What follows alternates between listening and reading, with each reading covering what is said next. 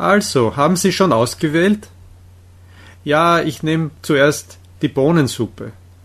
Und dann nehme ich das Brathuhn. Sehr gut. Und Sie? Ich nehme zuerst einen Salat und dann probiere ich Ihre Spezialspaghetti. Möchten Sie Wein zum Essen? Ja, bitte, bringen Sie uns bitte einen halben Liter roten. Einen halben Liter von unserem roten kommt gleich. Ich bringe Ihnen auch ein Körberl. Möchten Sie noch etwas? Nein, das ist alles, danke. Also, erzählen Sie mir. Was machen Ihre Eltern? Mein Vater arbeitet noch. Meine Mutter arbeitet gern im Garten.